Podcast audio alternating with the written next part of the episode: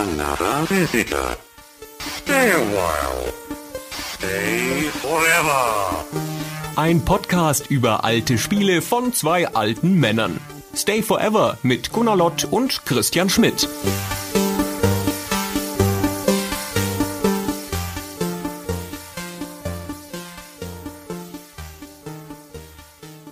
Hallo Christian. Hi Gunnar. Hast du manchmal das Gefühl, dass du gar nicht der bist, der du zu sein scheinst? Das ist eine interessante Frage. Ja. Das kommt mir auch so vor. Manchmal, insbesondere nachdem ich Dragon Age gespielt habe. Manchmal fühle ich mich wie eine Figur in einem Videospiel, wie ferngesteuert, als würde jemand anders da oben sitzen und die Entscheidungen für mich treffen. Lauter blöde Entscheidungen übrigens und ich müsste sie dann ausführen.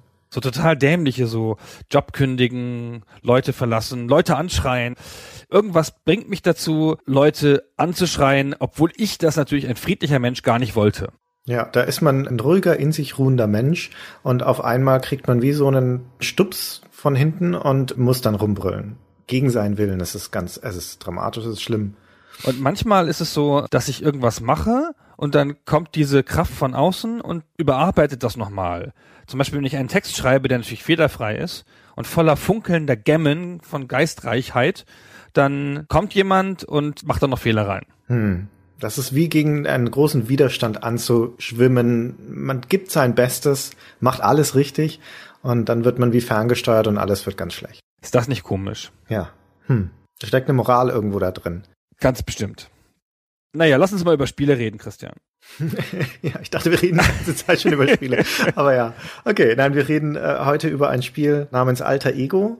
Und auch wenn der Name es nahelegt, das ist jetzt kein Spiel über Gunnar Lott. Obwohl, wenn man so recht drüber nachdenkt, eigentlich ist es doch ein Spiel über Gunnar Lott, wenn du es spielst. Und wenn ich es spiele, ist es ein Spiel über Christian Schmidt oder über eine Figur, die so heißen könnte wie wir, die so sein könnte wie wir. Andere Versionen von uns. Oh, ja, genau. Es ist ein Spiel über den Christian Schmidt, der der hätte es sein können. Genau, wenn ich in den 80ern in den USA gelebt hätte. Genau, und andere Frisuren gehabt hättest. Mhm und generell ein ganz viel coolerer Typ gewesen wäre, als ich das heute bin.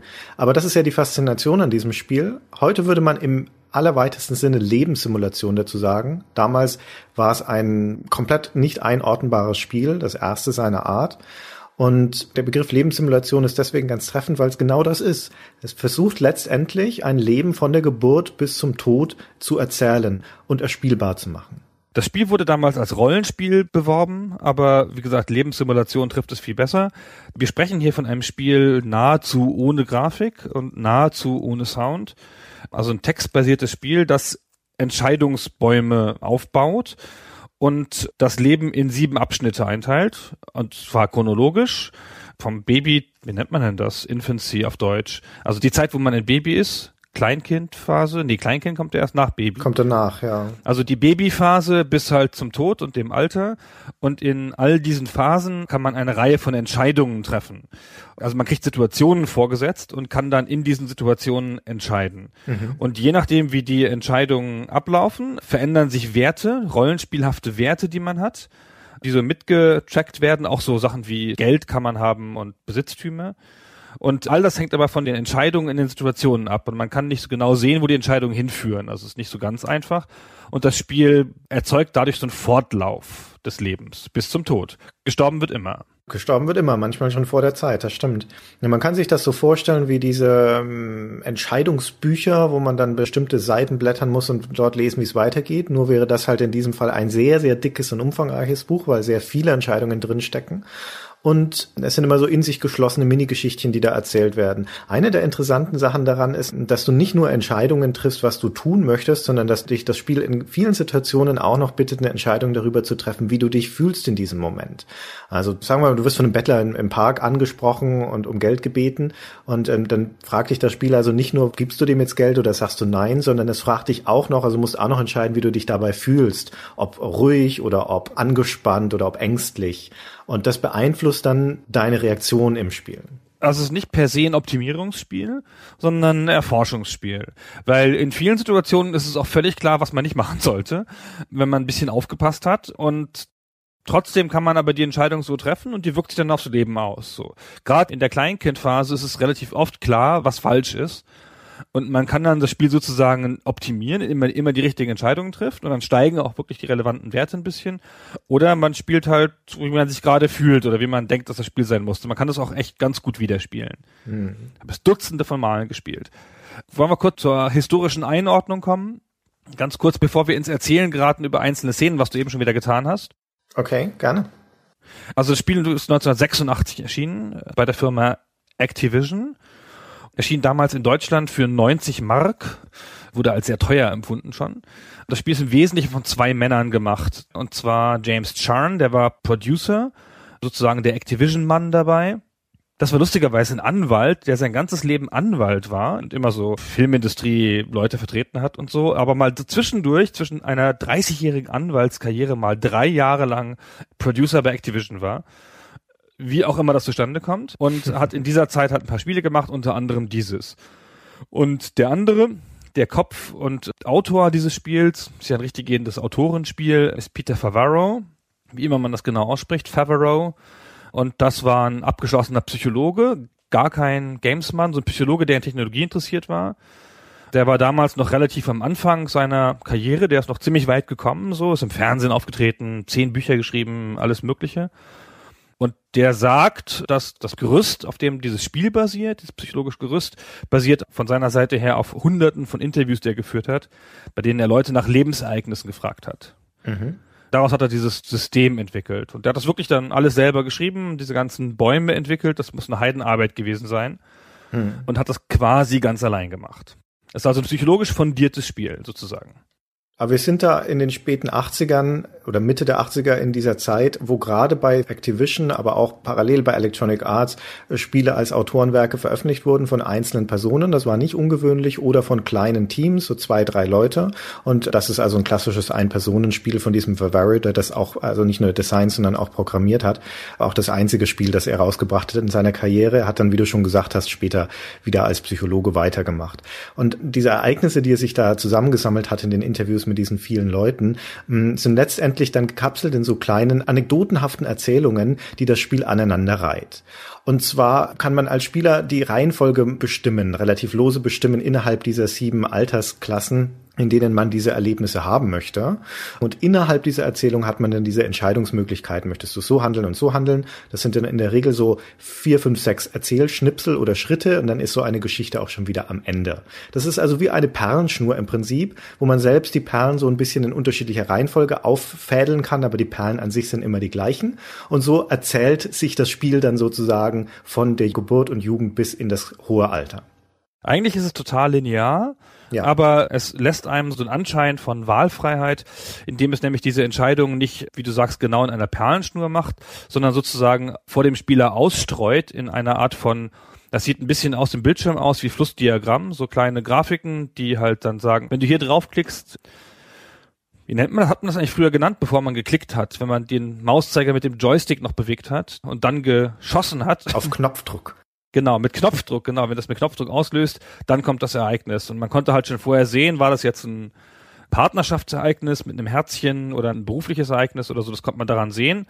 Aber im Wesentlichen ist man halt alle Ereignisse durchgegangen, die man sozusagen in dem Abschnitt hatte und dann kam der nächste Abschnitt. Ja, das zählt immer so und deine Jahreszahl sozusagen hoch, wie alt du bist und ab einem gewissen Punkt kommst du halt in die nächste Phase. Also du kannst in einer Phase nicht alle Erlebnisse haben, aber sagen wir mal so 80, 90 Prozent sind es in der Regel. Das heißt, wenn man das Spiel von vorne spielt, wiederholen sich viele Dinge, aber innerhalb dieser kleinen Geschichtchen kann man erstens andere Entscheidungen treffen und zweitens hängen einige der Ausgänge von diesen Geschichten auch von den Charakterwerten ab, über die das Spiel ja Buch führt, wie du schon gesagt hast. Also beispielsweise kann man, wenn man um die Hand anhält von einer jungen Dame, von seiner Freundin, und dann, wenn man ein anständiger Mann ist, fragt man die Eltern um ihren Segen und dann gucken die Eltern sich so an, was man so gemacht hat in seinem Leben und ob man zum Beispiel ein vertrauenswürdiger Mensch ist oder ob man ein sanfter Mensch ist. Und je nachdem, wie man sich so verhalten hat in der Vergangenheit, fällt dann deren Urteil entweder wohlwollend oder auch sehr ablehnend aus. Und das kann wiederum die Chancen beeinflussen, ob man dann diese Frau heiraten kann.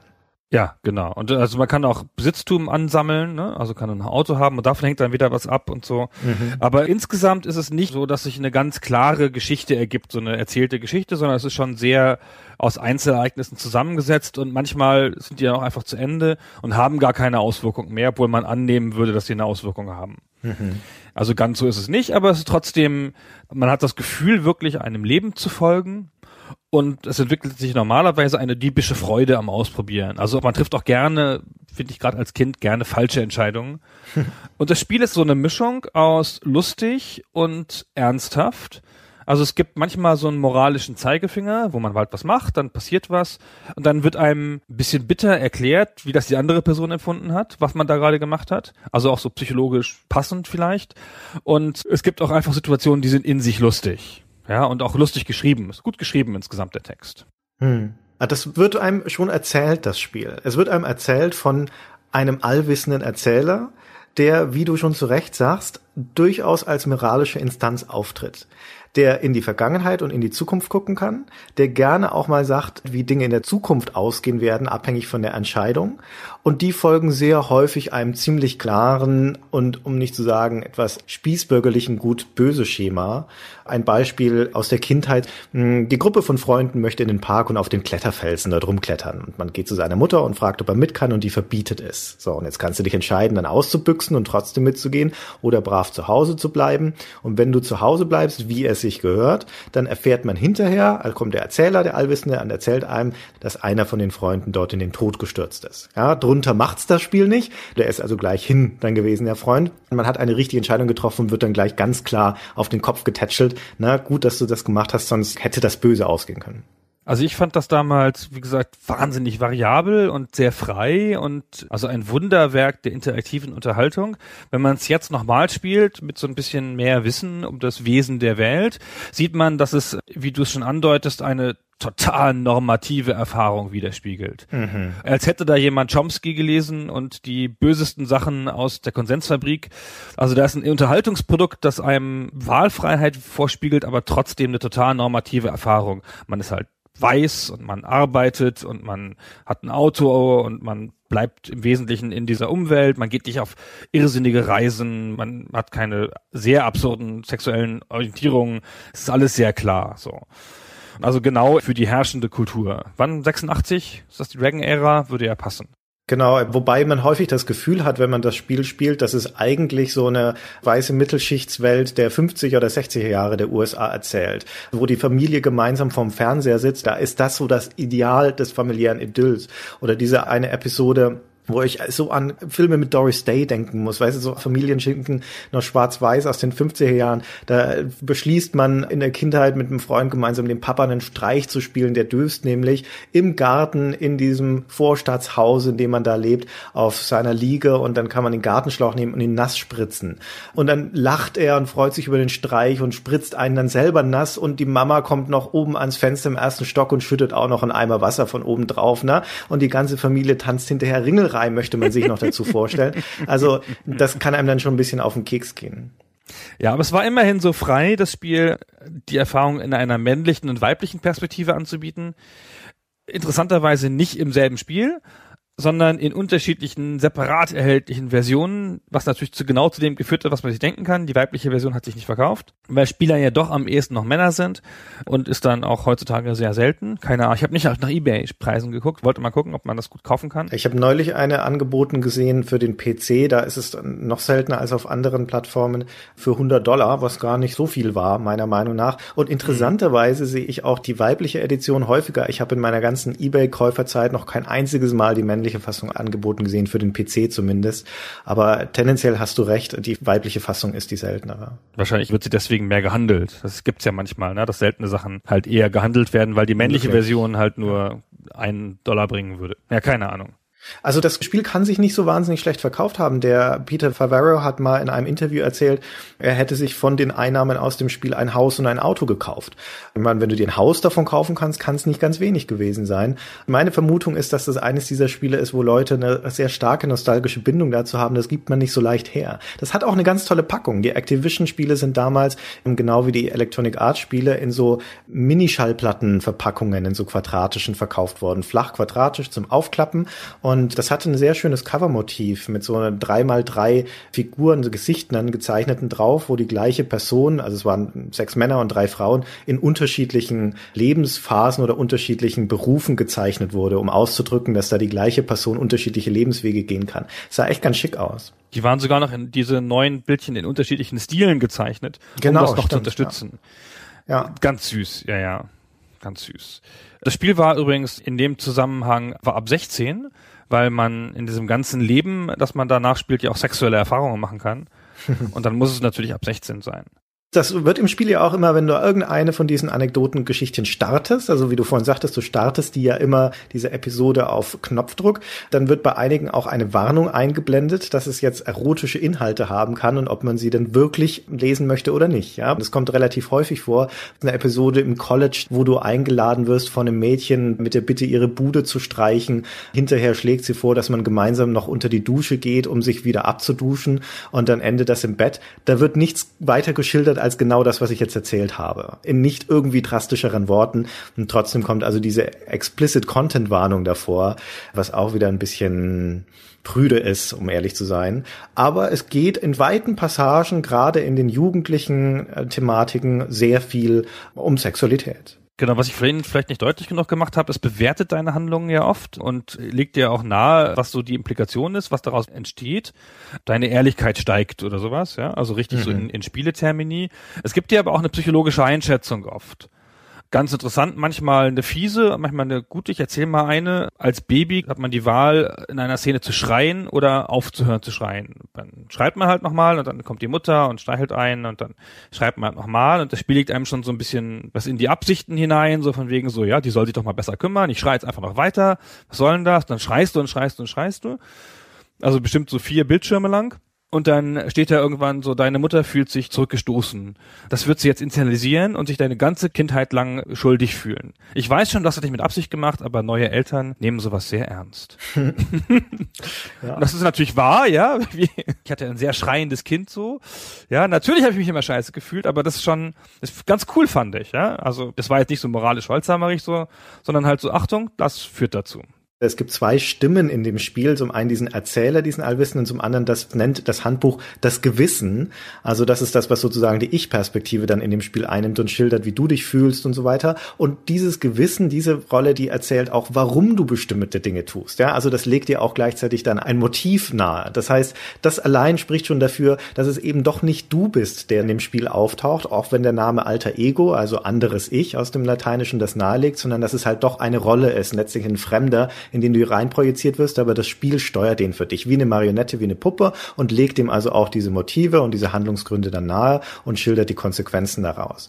Und es gibt diverse Texte auch im Internet über das alter Ego, auch aus modernerer Zeit, wo sich Leute aus unterschiedlichen Perspektiven daraus abarbeiten. Also, dass es ein heteronormatives Spiel ist. Es gibt keine Homosexualität in dem Spiel, zum Beispiel auch keine Möglichkeit, andere Geschlechtsidentitäten zu spielen als Mann oder Frau, was zeitgeschichtlich, wenn man das betrachtet, dass es 1986 entstanden ist, ist ihm vielleicht ein bisschen schwer anzukreiden, gerade in diesem jungen Medium Videospiele. Aber aus heutiger Sicht wirkt es halt in der Hinsicht sehr starr, rigide, altbacken und ist deswegen sehr interessantes Zeitdokument. Aber ich finde es ein bisschen zu weit gegriffen und zu fies dem Spiel das vorzuwerfen, dass es so ein klares Gut-Böse-Schema hat und so moralisch angehaucht ist und so besserwisserisch auch in vielerlei Hinsicht, weil es halt trotzdem diesen sehr ironischen Unterton hat. Und es beginnt schon damit, dass die allererste Entscheidung, die du triffst im Spiel und bei deiner Geburt ist, dich zu entscheiden, ob du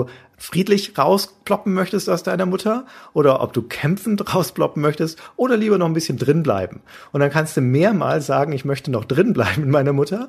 Ja, und der Erzähler appelliert erst an dein Gewissen. Ja, denkst du nicht, dass deine Mutter schon genug Ärger hatte? Und dann wirft es dir also vor, du fließt vor der Verantwortung, also erklärt dir die Motive, ja, du bildest ein Muster, das später zu ernsthaften Problemen werden kann, bla bla bla bla bla. Dann kommt der Kaiserschnitt und du wirst also schon als ein Troublemaker geboren. Und dann sagt das Spiel endet aber dann mit dem Satz dieser Episode, na zum Glück hast du dein ganzes Leben vor dir, um es wieder gut zu machen. Und das kann man nicht bierernst nehmen. Das ist in so einem ironischen und augenzwinkernden Ton schon erzählt, diese erste Episode. Ja, ein Fötus trifft keine rationale Entscheidung, ob er drinbleiben möchte oder nicht. Also allein diese ganze Prämisse Prämisse ist schon absurd und das setzt den Ton für das ganze Spiel. Deswegen muss man das meiner Ansicht nach mit, mit diesem Augenzwinkern vieles mitdenken. Es hat ganz viel sehr lustige Situationen. Und es ist auch, wie gesagt, ich sagte ja schon, es ist gut geschrieben. Es gibt so eine Szene in der Kindheit, wo man halt was malen möchte nun, hat man die Stifte schon und ist dann halt ohne Aufsicht irgendwo und dann kann man halt Draw on Paper hat man als Auswahl und Draw in General. so, auf dem Papier malen oder einfach malen. Und wenn man halt das Letztere nimmt, dann malt man halt an die Wände, an den Fußboden und so weiter. Dann kriegt man total Ärger. Und es ist, hm. aber es ist halt so nett zu sagen, draw in general. Ja? Oder die eine, meine Lieblingsszene aus dem ganzen Spiel, darf ich jetzt schon erzählen, wo wir noch nicht mal mit einem halben Podcast durch sind. Meine Lieblingsszene im Spiel ist die Szene, wo das Spiel dir nahelegt, dass ein Monster unter deinem Bett ist. Und dann kannst du halt, sagst, bin ich mutig und guck drunter oder verstecke ich mich hinter der Bettdecke und so.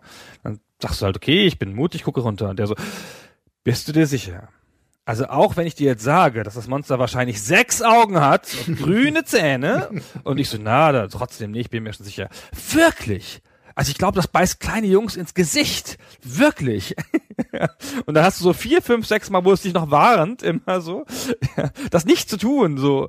Und dann machst du es halt schließlich und dann ist da halt kein Monster. Und dann sagt der auktoriale Erzähler, na, aber Angst eingedacht habe ich dir schon ein bisschen, oder? Und dann sagst du ja oder nein. Und wenn du halt ja sagst, sagt er, okay, extra Punkte für Ehrlichkeit.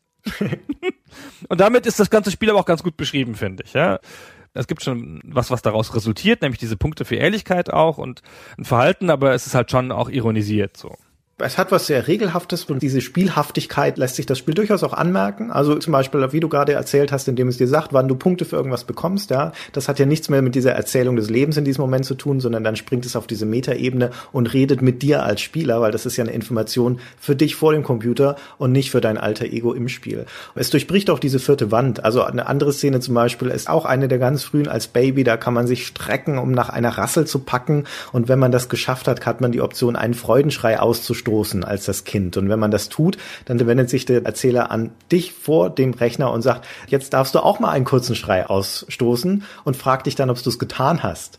Und wenn du dann Nein antwortest, dann sagt es, mach dich locker, dieses Spiel dauert noch eine ganze Weile. genau. Was wir noch vergessen haben zu erzählen, ist, dass man am Anfang seine Werte festlegt. Mhm. Quasi und zwar durch äh, Fragen. Ja, wie bei Ultima. Wie bei Ultima. Ja. Wie, genau, wie bei, wie bei Ultima muss ich sofort dran denken, genau. Und es sind relativ viele, 17 Stück oder so. Und da sind auch lustige bei, so wie, ich finde Fragen wie diese bescheuert. und aber auch so ernsthafte Fragen und so, aber immer ja, nein. Also relativ einfach. Und danach wird sozusagen die Grundsituation festgelegt, in der du spielst. Hm. Deine anfänglichen Werte. Schon die allererste Frage ist, ich werde wahrscheinlich versuchen, diese Fragen ehrlich zu beantworten. Ja oder nein? genau. Das ist schon eine ganz schön schwierige Entscheidung. das weiß man ja nicht bei der ersten Frage. Ja, genau. Komm, wir machen mal was, was noch nie jemand gemacht hat. Wir machen mal ein Audio-Let's Play und spielen mal live eine Szene aus dem Spiel vor. Eine ganz einfache, jetzt keine spektakuläre, um nur zu zeigen, wie so typische Situationen im Spiel sind. Gute Idee. Und zwar bist du der Spieler und ich bin der auktoriale Erzähler. Du kannst alles machen. Ich habe alle Entscheidungen hier vor mir sozusagen. Okay, super.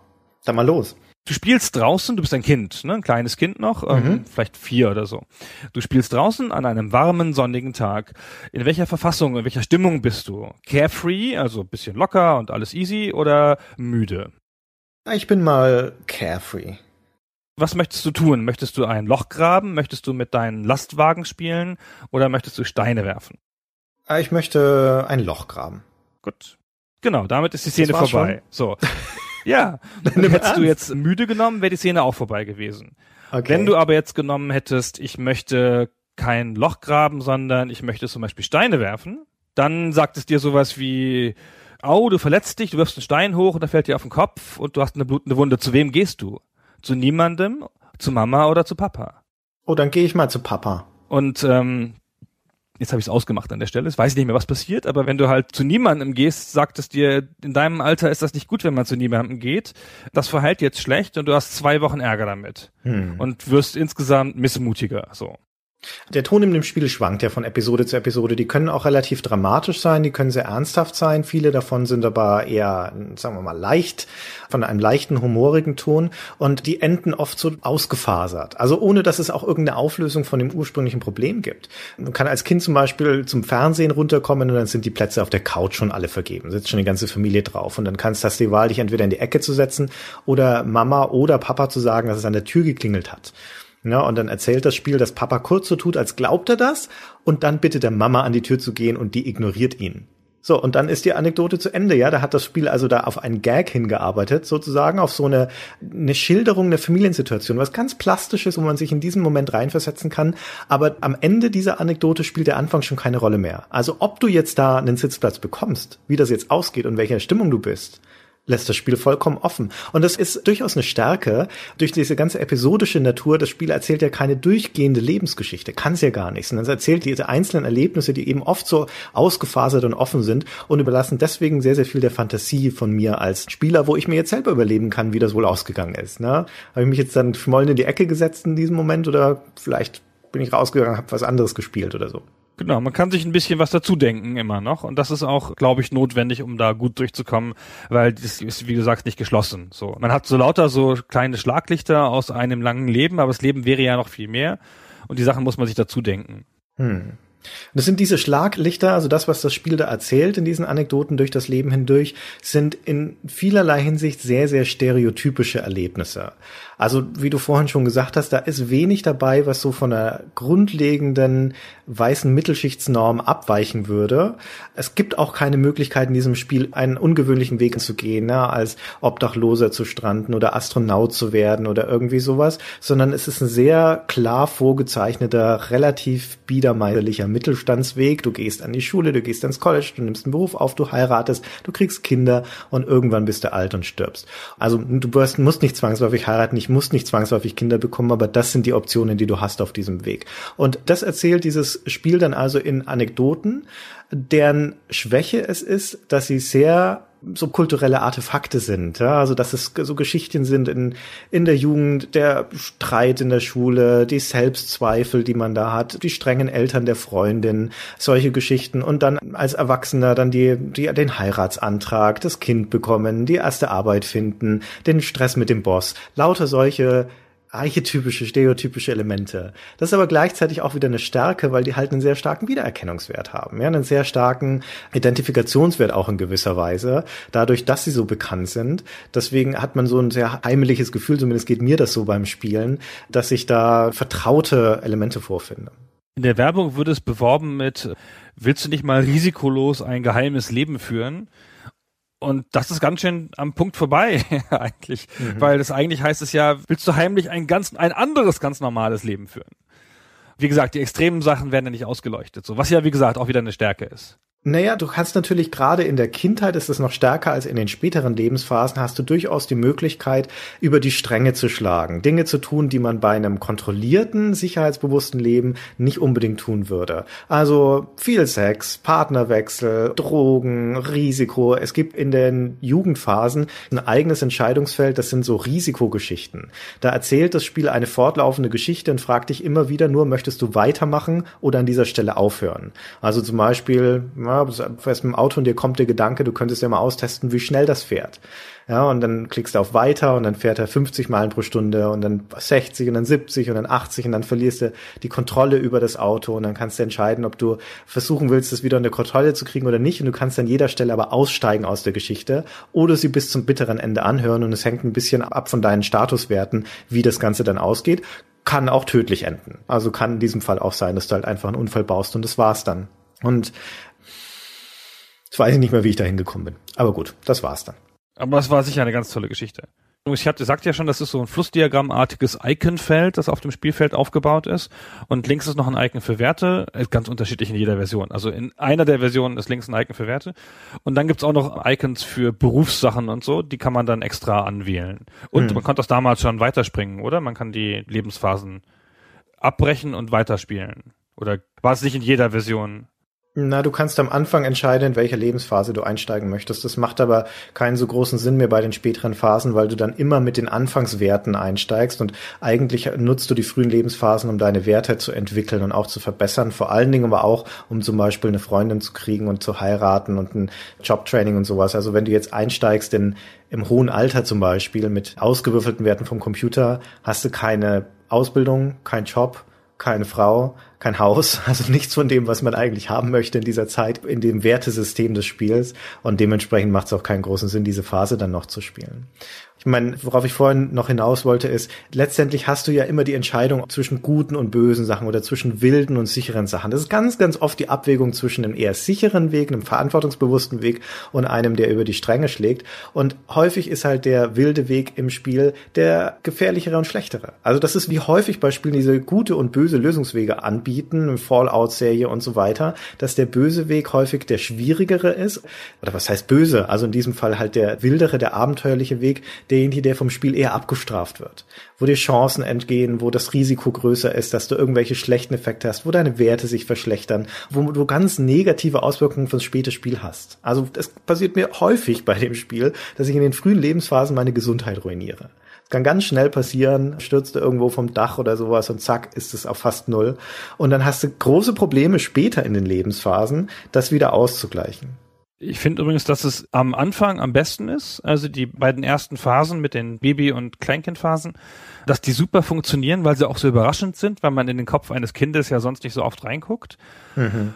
Und dass es je mehr sich dem eigenen Lebenshorizont nähert, so dass es da halt schwieriger wird, weil man da dem Spiel das Schema deutlicher anmerkt. Und weil es natürlich auch, übrigens auch ein Problem von dem spirituellen Nachfolger Die Sims, weil es relativ viele Lebensbereiche jetzt abdecken muss. Ja, mhm. es muss halt die, die Liebe abdecken und den Beruf und John Sims schafft es ja nicht irgendwie, die Figuren nachvollziehbare Berufe ergreifen zu lassen sondern es ist immer total schematisch. Und also eine der, der größten Beispiele ist hier, dass du halt so ein Beziehungs-Icon hast, auf das du klickst.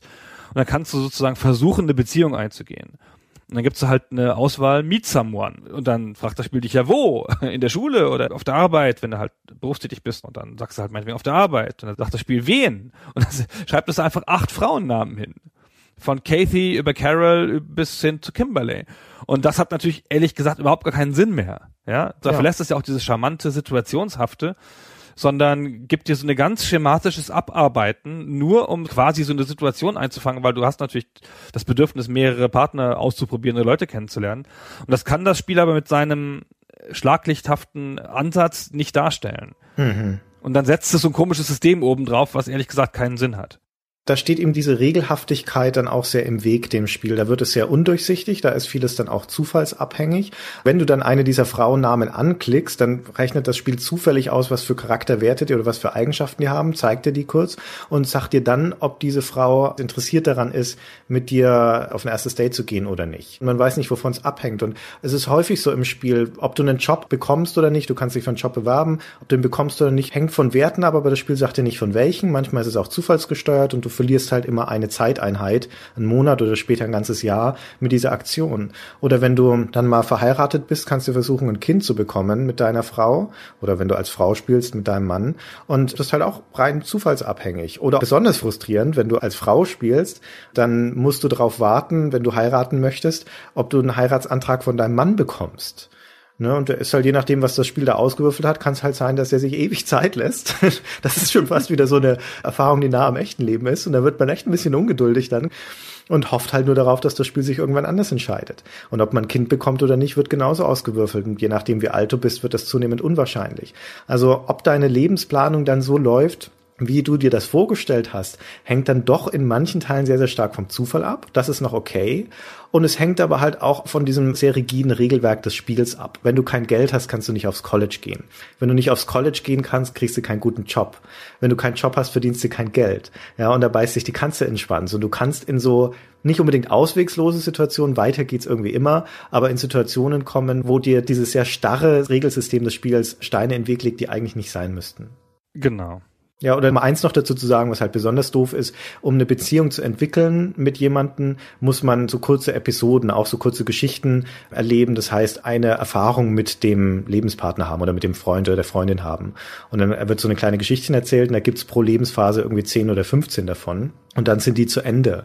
Es kann halt einfach passieren, dass du ah, hast das alles durch mit deiner aktuellen Freundin und dann kommst du auf irgendeine andere Geschichte, wo du die Gelegenheit hast, eine Affäre einzugehen mit irgendjemandem. Oder hier bei Frauen gibt es zum Beispiel Gelegenheit im College, Nacktfotos für einen Kalender machen zu lassen. Wenn du dich darauf einlässt, verdienst du viel Geld, wirst sehr populär am Campus, aber dein Freund trennt sich von dir. War nicht unbedingt vorherzusehen, dieses Ergebnis. Jetzt ist der Freund weg, du willst ja neuen anlachen, stellst aber fest, du hast alle Erlebnisgeschichten schon durchgemacht, das Spiel lässt dich keine neuen mehr machen, er hat keine mehr parat, dementsprechend kannst du die Beziehung mit diesem neuen Freund nicht weiterentwickeln. Ja, Sackgasse, musst du warten, bis du in die nächste Lebensphase kommst. Ja, wie gesagt, das Mechanische, das ist ein bisschen schwierig. Hm.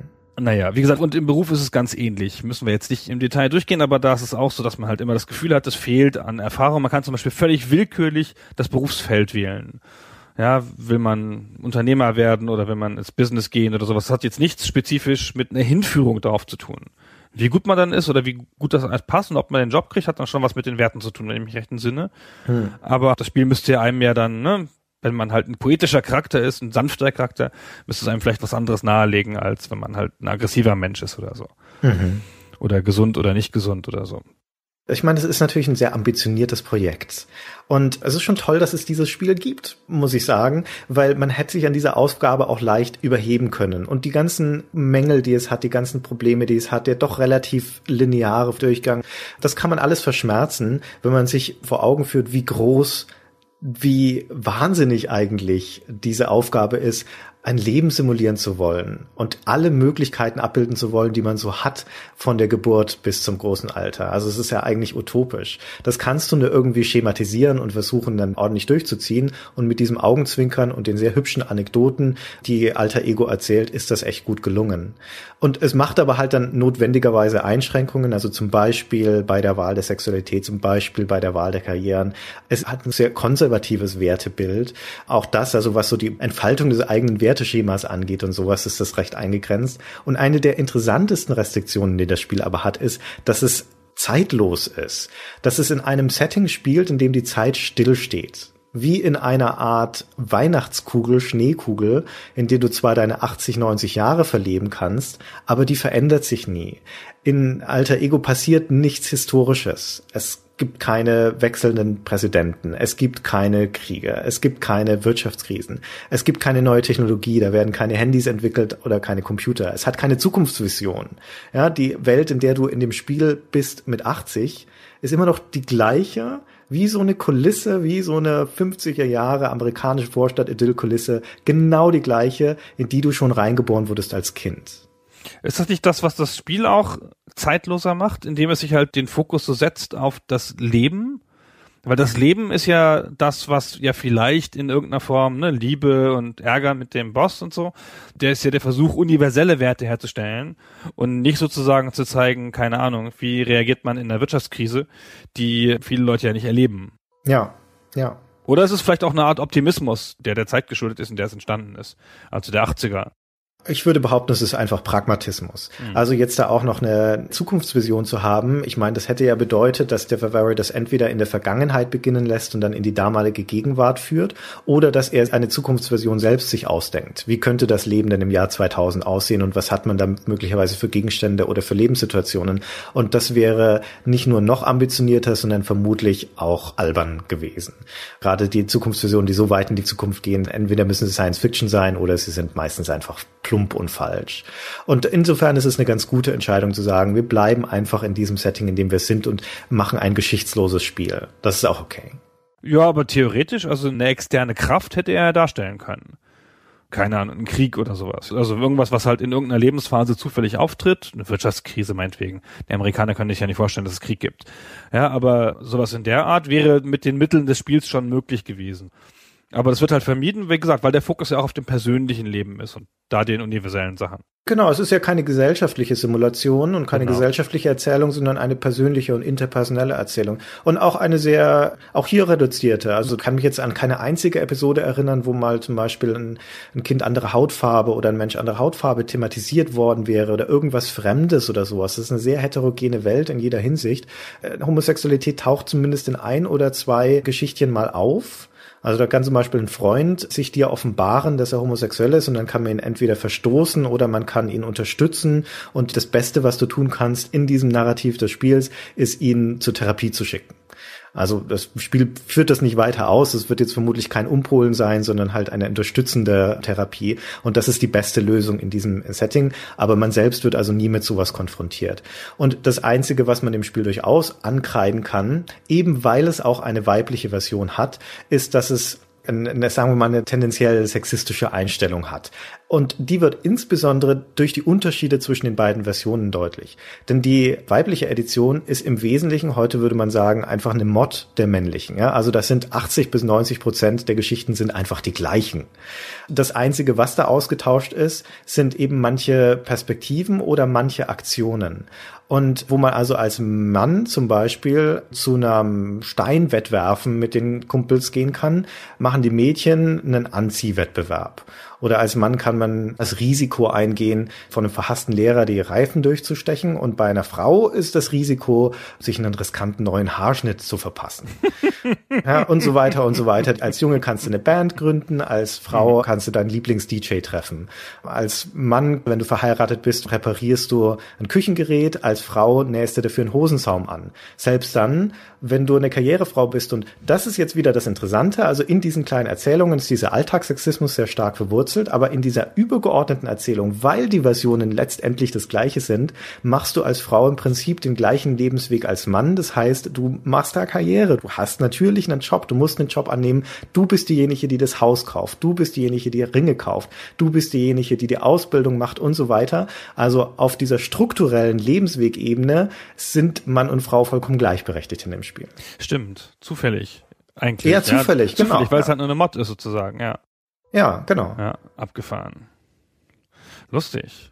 Wie gesagt, das ist in dessen Erzählungen in vielerlei Hinsicht sehr klischeehaft, das Spiel, aber auf eine unterhaltsame, nette Art erzählt und eben weil es sich erlaubt, weil sich Peter Favaro auch erlaubt, in vielerlei Hinsicht eine Meinung zu haben, ist es sehr unterhaltsam und interessant in vielerlei Hinsicht, wenn man es halt auch mit einer gewissen ironischen Distanz liest, diesen Text des Spiels. Denn letztendlich ist es ein Zeitzeugnis aus äh, diesen mittleren 80er Jahren, aus dem es stammt, möglicherweise sogar noch vorher, weil der Favaro, auch wenn er viele Anekdoten gesammelt hat von diesen Interviews, mit Sicherheit natürlich auch aus seiner eigenen persönlichen Erfahrung und vor allem Kindheit zieht. Zu dem Zeitpunkt, wo er das Spiel gemacht hat, war er, glaube ich, Ende 20 oder Anfang 30 oder sowas. Man kann übrigens lustigerweise in dem Spiel einen Computer kaufen und dann kannst du auswählen, ob du einen normalen Computer kaufst. Das ist eine Maschine mit 32 Kilobyte. oder ob du eine teure Maschine kaufen willst mit 128 Kilobyte oder diese irrsinnige Maschine mit 512 Kilobyte äh, Hauptspeicher, die dann 10.000 Dollar kostet.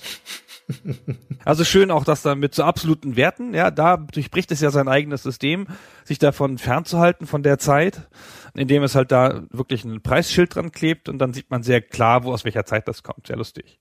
Mhm. Sehr hübsch eigentlich. Wir müssen noch mal ganz kurz auf das Interface eingehen. Du hast es vorher schon mehrmals erwähnt. Auf Knopfdruck, man steuert da einen Mauszeuger, es gibt Icons. Also die typische Herangehensweise an so ein erzählendes Spiel jener Zeit wäre das Text-Adventure gewesen und dementsprechend dann auch ein Parser, bei dem man ein Kommando eintippt. Und es ist schon bedeutend und hervorhebenswert, dass dieses Spiel einen anderen Weg geht und sagt, nee, wir machen nicht Texteingabe, wir machen ein Icon-gesteuertes Interface wenn auch sehr krude. Hier steuert man also alles durch Klicken, wenn es auch noch mit dem Joystick ist oder auf dem PC mit den Cursor-Tasten und der Leertaste. Aber es ist also so eine Art Hypertexterfahrung, wo du Dinge anklickst und dann kommt der nächste Textschnipsel. Psychologische Tests sind ja oft Multiple-Choice-Tests gewesen zu der Zeit. Mhm. Der Multiple-Choice-Test an sich ist ja eine Sache, die es in der Uni sehr verbreitet ist. Und ich kann mir schon vorstellen, dass das sozusagen ein Verheiraten der beiden Welten ist, ja. Also des Computerspiels mit seinen Rollenspielwerten und solchen Sachen und halt also diese Abbildung eines Skillsets auch in Zahlen und halt des Multiple-Choice-Tests, um Reaktionen einzuschätzen von Leuten, der ja ganz klar aus der Psychologie kommt. Also insofern hat er für sich die ideale Form gewählt, glaube ich. Mhm. Text-Adventure hätte ja auch wieder ganz andere Anforderungen an die Erzählung beinhaltet normalerweise. Ja, das stimmt. Ja, wie ging es dann weiter mit dem Spiel und dem Herrn Favaro? Was hatte das für Nachwirkungen? Ach, außer dass Sims erschienen ist, meinst du, was eine direkte Auswirkung davon hatte, wie der Favaro offenkundig zu glauben scheint, der in einem Interview sehr selbstbewusst davon gesagt hat, dass das ja also quasi eine Imitation wäre auf eine Art. Naja. Äh, äh, ja, naja, hat das, hat das so angedeutet, doch. Das stimmt, und, ja. Also es hätte noch einen Nachfolger geben sollen, nämlich Child's Play, wie mhm. er das beschrieb, und eine humorige Simulation über das Kindererziehen. Was jetzt ganz logisch passen würde, ne? Die Stärken des Spiels, ich sagte es ja schon, sind meiner Meinung nach die Kindheitsphasen. Mhm. Und das wurde wohl nur kurz begonnen und dann wieder eingestellt nach der Ansicht des Pavaros aus Geldmangel von Activision. Ja, das war die Zeit in den späten 80ern dann, wo Activision sich kurzzeitig umbenannt hat in Mediagenic, weil sie auch noch Bürosoftware gemacht haben. Ich glaube, wir haben es in unserer Folge über die Anfänge der großen Spielefirmen schon mal erzählt und dann in Finanznot gekommen ist. Und der Erzählung von dem Vervaro nach war das wohl genau in dieser Phase, wo Activision dann also Finanznot hatte und deswegen Projekte einstellen musste, bis dann der Robert Kotick eingestiegen ist und das neue Activision gebaut hat das es bis heute quasi gibt. Oder das, das heutige, ja, genau. Richtig. Genau, das es dann sehr lange gab jedenfalls. Mhm. Genau, ja, aber erzähl du. Also es ist halt erstaunlich gut angenommen worden. Hat durchschnittlich auch viele 90er-Wertungen gekriegt, auch in Deutschland zum Beispiel. Die Happy Computer hat sich überschlagen vor Freude. Boris Schneider und Heinrich Lenhardt haben eine 90 gegeben. Sehr lustig, die hatten ja auch schon in der Happy Computer, hatten sie ja auch schon Teilwertungen. Und dann hat es in Grafik eine 70 bekommen, was freundlich ist in Sound eine 2 von 100. Weil es hat auch tatsächlich nur so ein Pong-Geräusch, wenn man das Icon aufruft und bück. Und immerhin zwei Punkte, ja, besser als einer, ja. Ich möchte mal wissen, was man machen muss, um nur einen Punkt zu kriegen. Wahrscheinlich ein lautes Pfeifen oder so, das noch irgendwie, naja, wurscht. Und dann aber insgesamt eine 90 für den Spielspaß. Boris sagt auch an einer Stelle, dass er meint, dass es vielleicht nicht so richtig ein Spiel ist, sondern ein Unterhaltungsprodukt mit Tiefgang, aber halt große Begeisterung. Kriegt auch Spiel des Jahres Awards und so. Also es ist schon ein Spiel, das zumindest von der Kritik gut aufgenommen ist.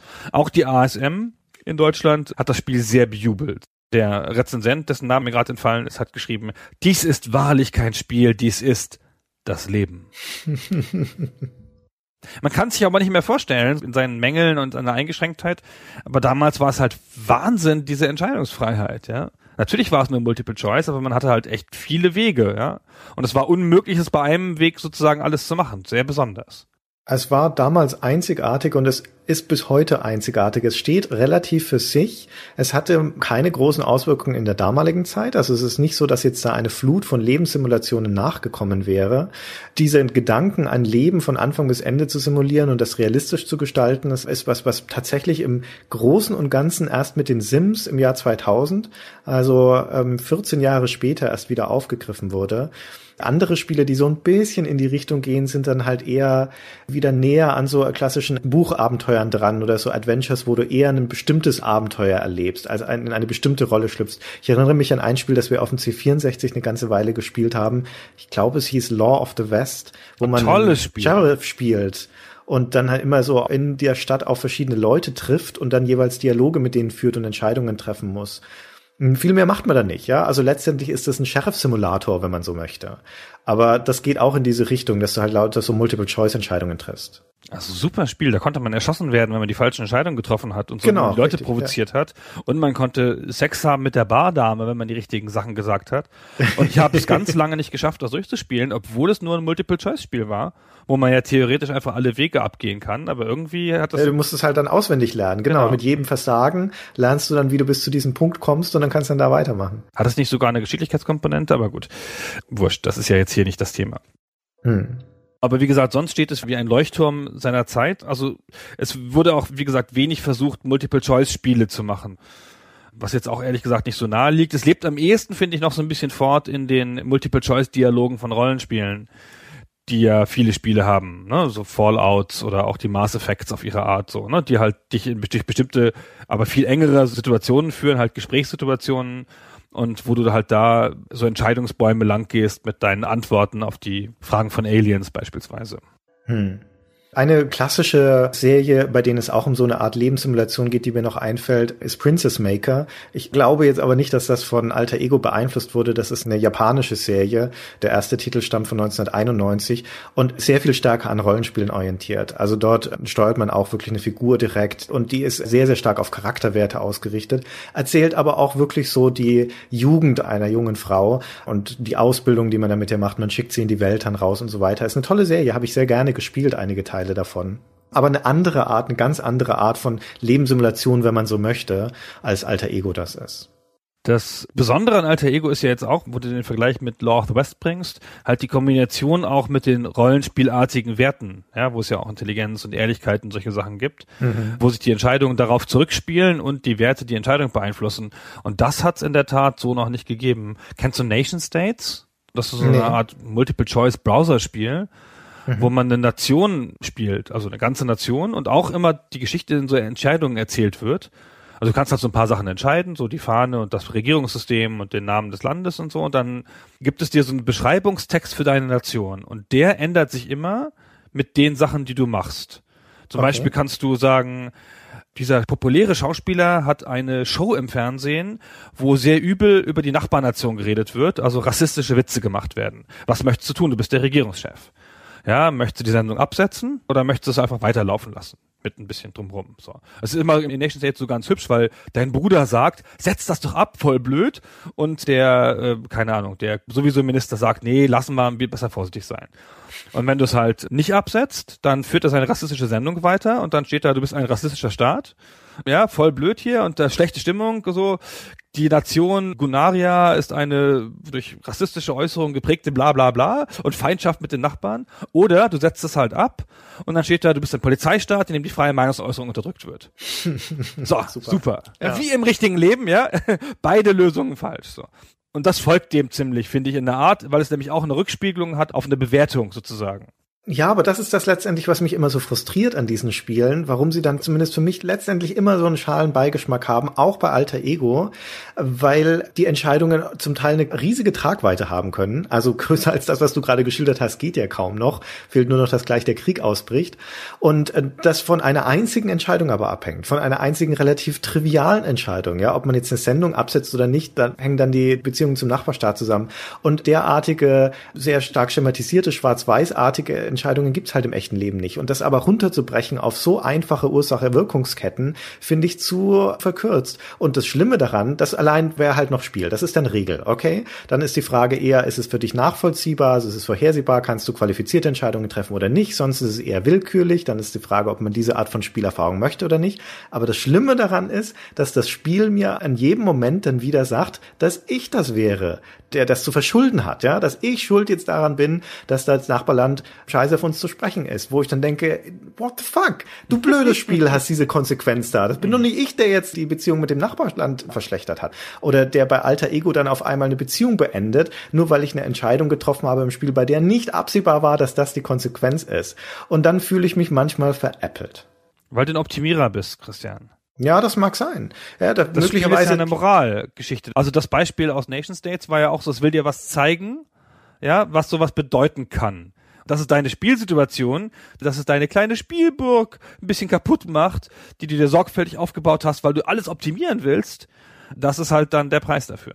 Also wenn ich unter diesem Gesichtspunkt herangehen möchte, dass ich das möglichst zu einem guten Ende führen möchte, also dass ich die perfekte von allen geliebte Nation haben möchte, dann kann das auch ganz heilsam sein, wenn das Spiel mir sagt, naja, das ist aber nicht möglich bei uns. Ja, bei uns musst du schwierige Entscheidungen treffen und die Konsequenzen schlucken. Okay, das kann wertvoll sein. Aber mein Problem damit ist eher im Sinne der Narration. Also unabhängig von der Spielmechanik, mir leuchtet halt nicht unbedingt ein in diesem Moment, warum eine Entscheidung, die ich als Regierungschef treffe über die Ausstrahlung einer Fernsehsendung, dann diese Art von krassen Auswirkungen haben soll auf die Beziehung zu einem Nachbarland oder warum wir auf einmal ein Polizeistaat sein sollen. Also das Spiel nimmt ja eine einzelne Entscheidung, verallgemeinert die und leitet daraus dann gesamtstaatliche Konsequenzen ab. Also macht aus einer Mücke einen Elefanten sozusagen. Und in meinem Kopf entsteht da keine logische Erzählung daraus. Oder nur eine Erzählung, der ich ein Arschloch wäre. Und das ist auch unbefriedigend. Aber Christian, wenn es doch so ist. Ja, naja gut, ja. Ja, hoffnungslos. Vielleicht hält einem das Spiel dann nur einen Spiegel vor. Ich glaube, dieses andere Spiel will mir nur sagen, dass ich kein guter Regierungschef wäre und dass niemand ein guter Regierungschef wäre. Und ähm, so ist es auch, das perfekte Leben in alter Ego zu leben, ist so leicht nicht.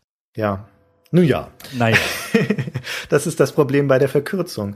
Äh, Also je größer die Ambition, je größer das System, das da simuliert werden soll, desto dramatischer sind Einzelentscheidungen, wenn die Systemik relativ verkürzt ist, relativ einfach ist. Und damit es also einigermaßen komplex wird und viele Grauzonen erlaubt, muss es halt ein sehr komplexes System auch sein. Und das wiederum macht es extrem schwierig. Gerade bei sowas wie Alter Ego, wo ja jeder Inhalt handgeschrieben ist.